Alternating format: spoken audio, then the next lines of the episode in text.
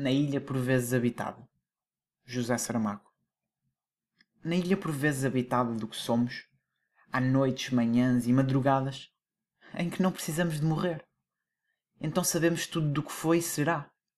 O mundo aparece explicado definitivamente e entra em nós uma grande serenidade. E dizem-se as palavras que a significam.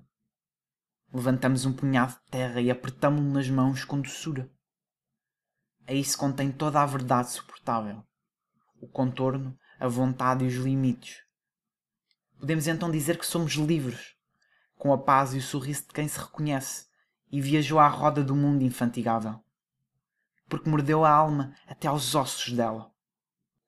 Libertemos devagar a terra onde acontecem milagres, como a água, a pedra e a raiz. Cada um de nós é por enquanto a vida. Isso nos baste. Na ilha por vezes habitada, de José Saramago em Os Poemas Possíveis, de 1966.